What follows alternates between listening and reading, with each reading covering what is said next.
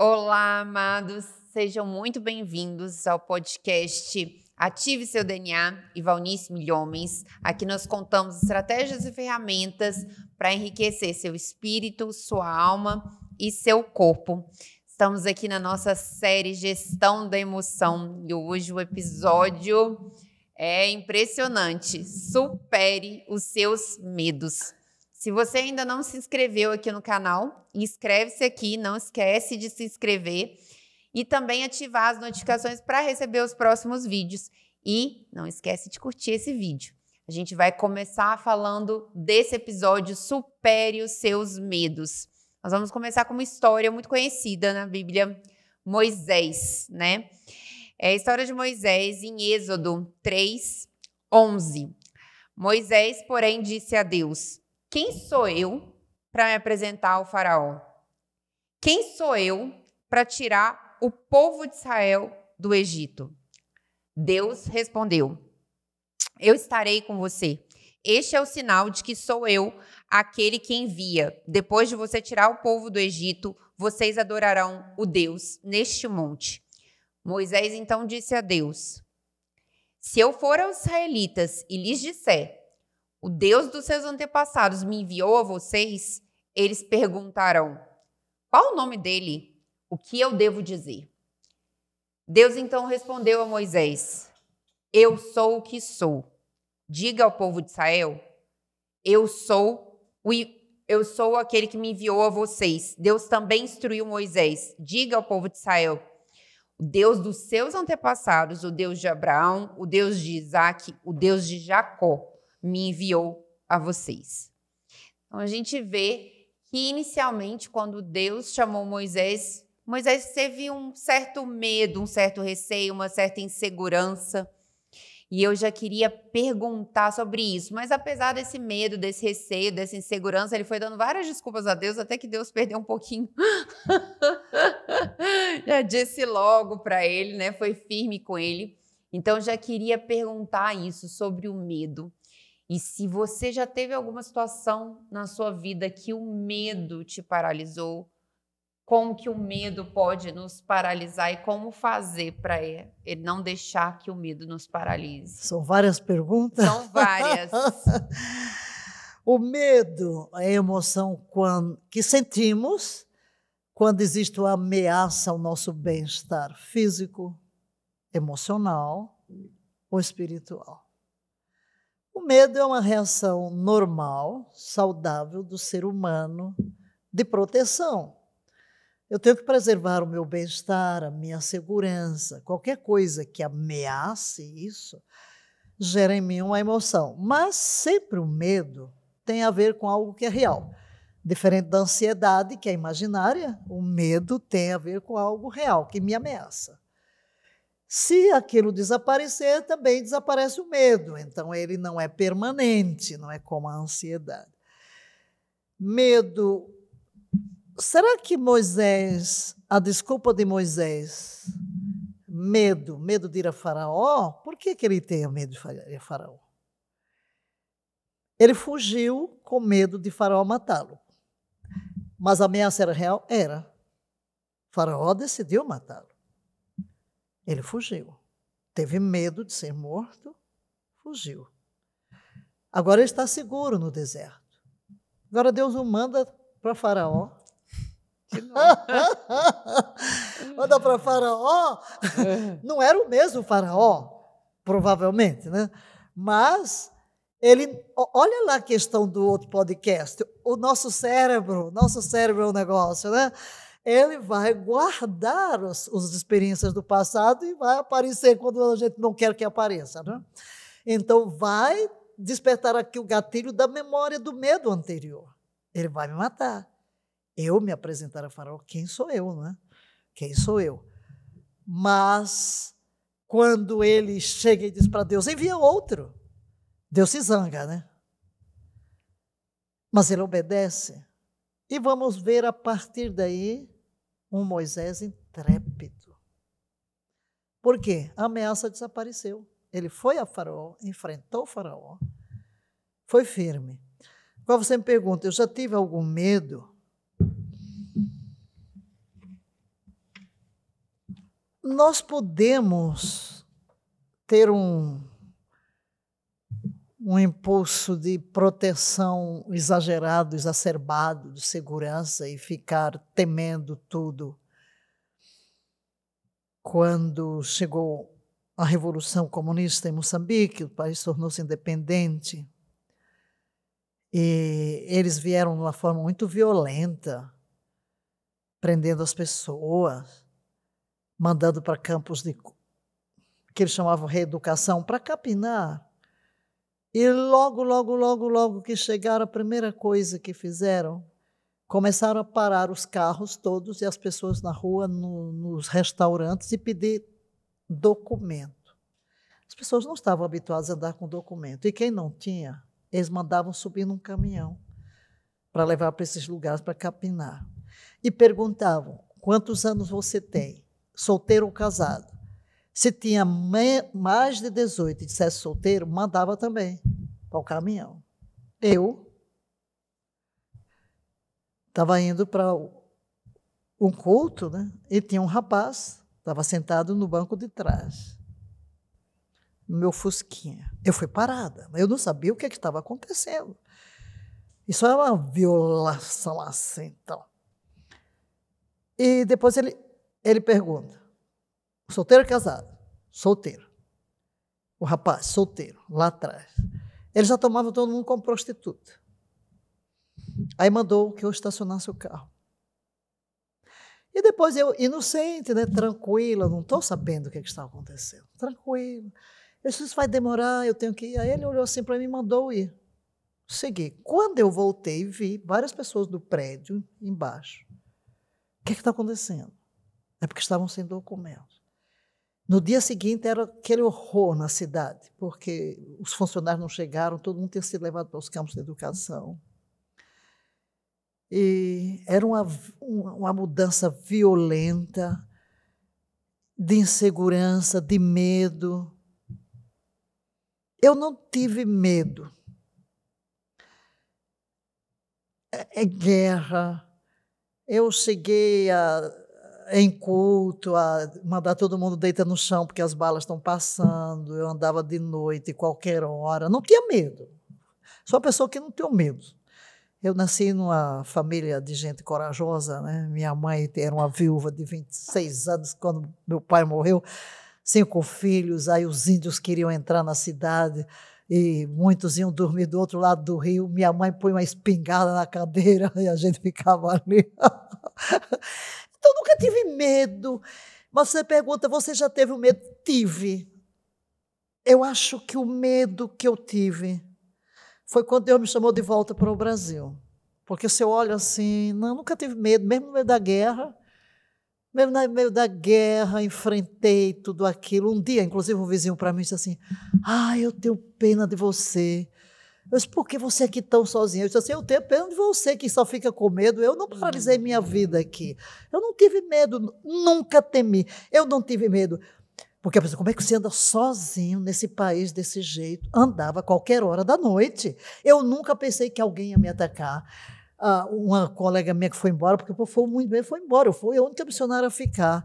Ai, você vai deixar a porta aberta, você quer ir para papai, não sei o quê.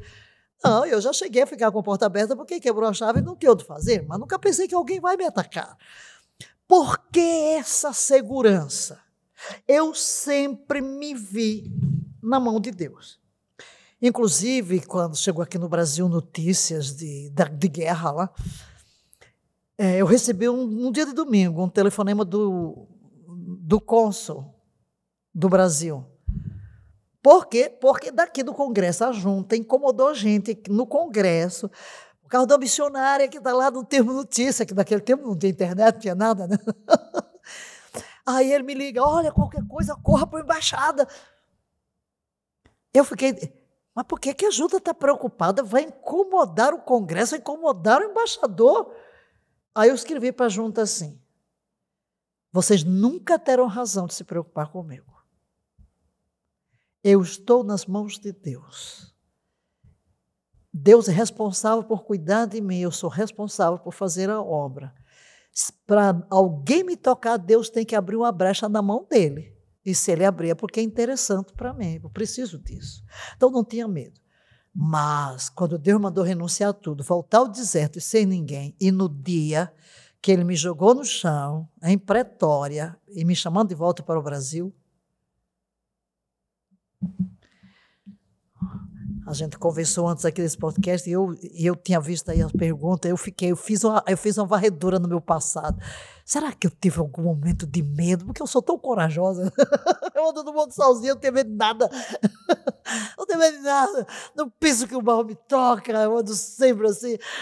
Eu, eu, sei que os anjos me protegem, não tenho medo de andar sozinha. Nada, muito segura em Deus. Né? Mas ali, quando eu estava no chão, e eu tinha renunciado à junta, calada, em silêncio. Por meu temperamento, não gosto de constranger ninguém, tinha passado por uma revolução espiritual muito forte. Aí, quando eu estou ali com a cara no chão, e Deus me fala: estás pronta agora? E eu digo: para quê? Para ires para o Brasil? Ah! Gente,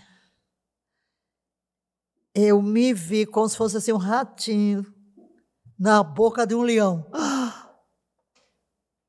para me devorar. Por que essa reação? O que é que eu quero?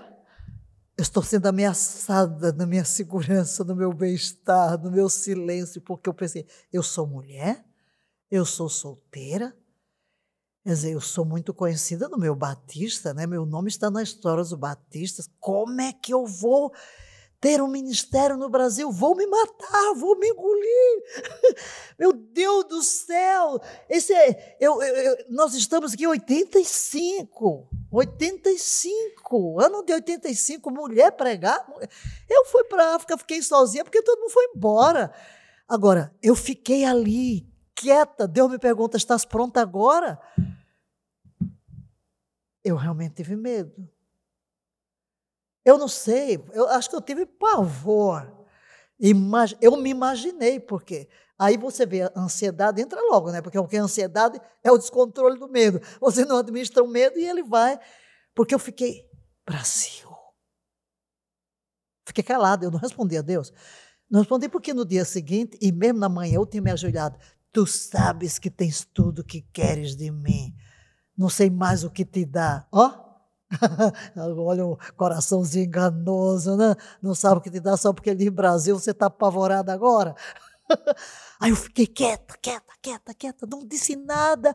Eu só me imaginava. Brasil, tem sabor de navalhas. Brasil.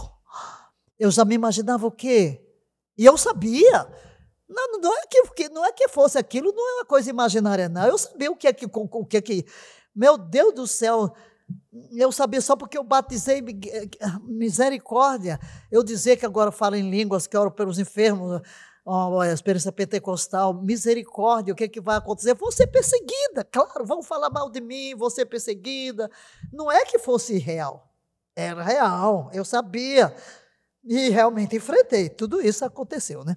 Mas aqui na hora, aquele temor, o que, é que eu vou dizer para Deus? Aí depois de um tempo ele fala, volta a falar: tenho um ministério para ti no Brasil.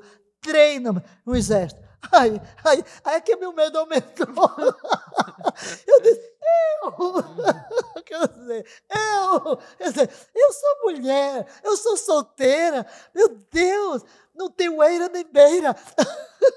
Renunciar junta, não estou ligada a nada. Estou aqui perdida, sozinha na África do Sul, em silêncio, no deserto. Mas aí aventurei uma perguntinha, depois de muito tempo. Quando? Próximo ano. Teu, ó, teu tempo é de treinamento. E eu ainda não terminei tudo que tenho a fazer em ti. Deus, olha aqui, Deus nunca nos confia algo sem nos preparar primeiro. Sim, eu ia enfrentar.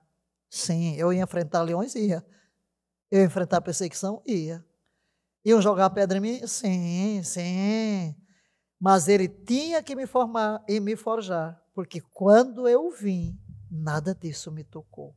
Fui criticada, sou criticada, jogaram pedra, mas nada me feriu. Porque eu venci o medo. Como que eu venci o medo? Por uma aliança. Não te questionarei. Nunca vou te questionar. Eu obedeço em tudo, nem que eu tenha que me estrangular. Mas eu saí daí, eu passei três dias. Meu Deus, Brasil.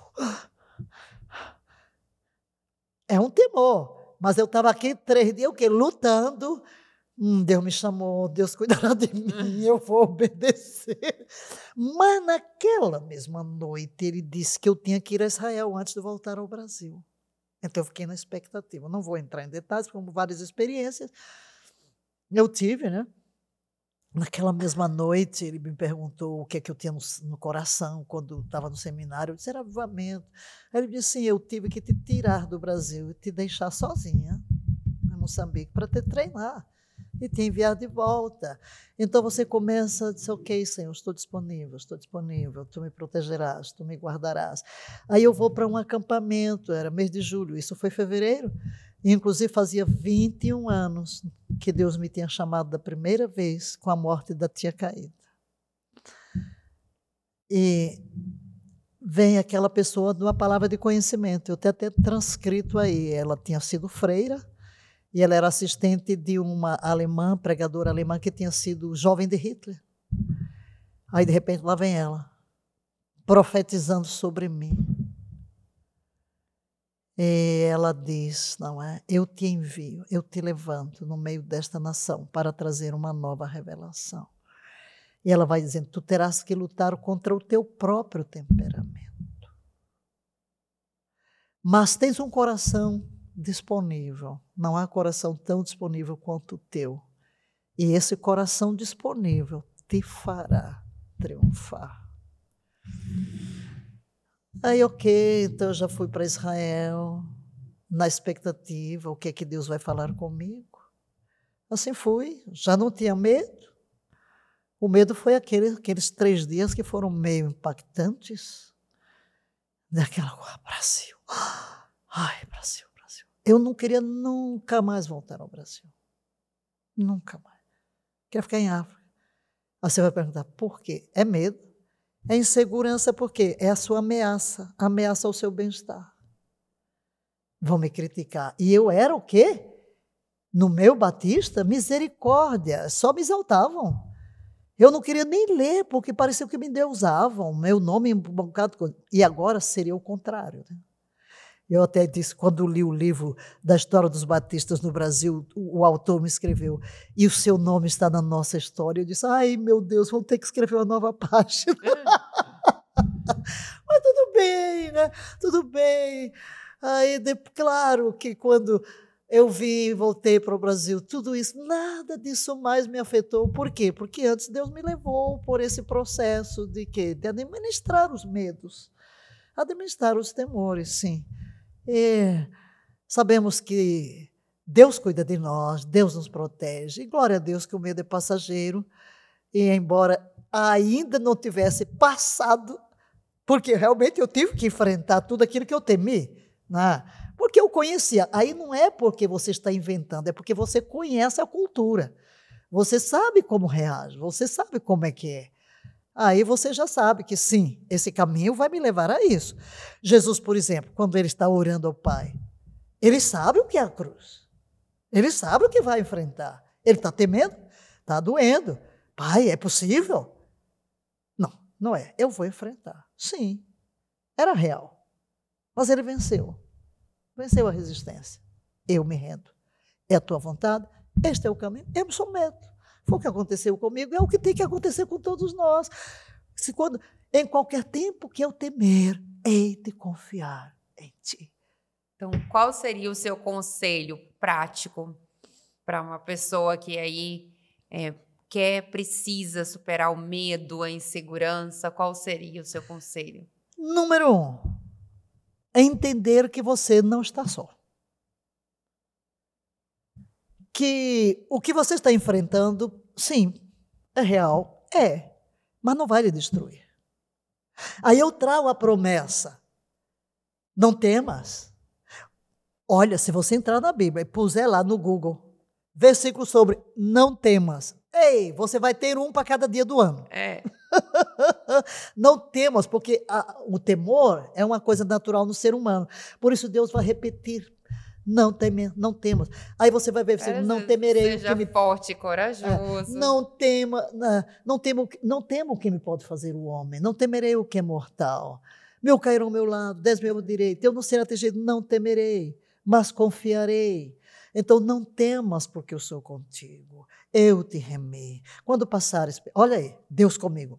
Quando passares pelas águas, Ele não diz que eu não vou passar. Estarei contigo. Quando passares pelos rios, vou passar, não te afogarás. Quando passares pelo fogo, ele não diz que não vou passar. Não te queimarás, nem a chama arder em ti. Então, há uma situação real que ameaça o meu bem-estar físico, o meu bem-estar espiritual. Por exemplo, eu estou num país de guerra. Tem uma ameaça real? Tem, mas eu não preciso ter medo. Por quê? Sei que Deus me protegerá. E olha, queridos, eu posso dizer, eu vivi em Moçambique em tempos de guerra. A guerra da libertação, guerra pós-libertação de guerrilha. Andei no meio do perigo. Nada me tocou. E se tocasse, Deus também daria graça para vencer, não é? E essa certeza, desenvolver dentro de nós, qual, olha, qualquer problema de alma, e essa alma é complicadinha que só, mas tudo, gente, eu vou voltar a princípios que eu já toquei aqui, mas eles são o segredo da nossa vitória. Tudo começa com uma visão. Junto com a visão vem um pensamento. Pensamento casado com a visão gera um sentimento. O sentimento provoca uma reação, provoca uma atitude. Então, o segredo em tudo isso que a gente já viu até agora, de ansiedade, de dor, de medo, de angústia, e seja lá o que vier na frente, seja lá que nome a gente chamar de angústia, de medo, de desespero, de pavor, de terror, tudo começa com uma visão. Quando eu começo a olhar para Deus e ver o amor que Ele me tem, e eu me encontrar com esse Deus e saber que Ele está comigo, que Ele me ama, que não me deixará, que dará ordem aos seus anjos para que me guardem em todos os caminhos, eu vou desenvolvendo dentro de mim uma estrutura estável, de uma estabilidade emocional que me faz olhar para as coisas como elas são. Não vou menosprezá-las, mas não vou maximizá-las. Não, eu sei que a vida é real, que a vida tem desafios. É, vão falar mal de mim? Ok, vão falar de mim, mas eu vou aprender nessa hora a perdoar certo. Eu vou ter tribulação? Vou. Sim, não tem, não tem dúvida disso, mas eu não vou residir na tribulação, não vou lamber as minhas feridas, não vou alimentar as minhas mágoas, não vou, porque aqui, ó, eu vou mudar o foco da minha visão para as promessas, para o cuidado de Deus. E quando eu mudo esse foco, que eu começo a olhar para Deus, olhar para Deus, o que aquilo que domina a minha visão vai dominar as minhas emoções.